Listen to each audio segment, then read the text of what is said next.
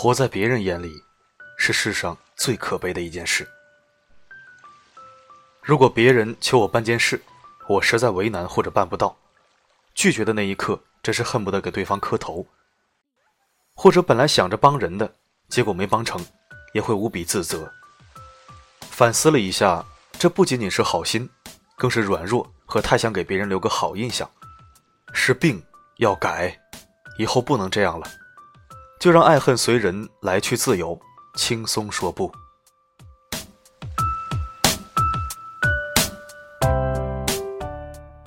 悄悄的去努力，然后等变厉害之后，蹦出来把曾经看不起自己的人吓一大跳，才是你现在需要当做目标的事。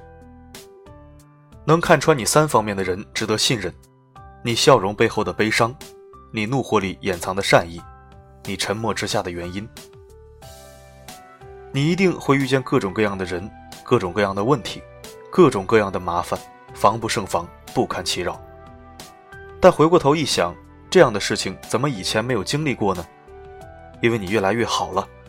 要知道，你差劲到一定程度的时候，连问题都不会来找你。所以有问题就解决问题吧，搞不死你的只会让你看起来更帅气。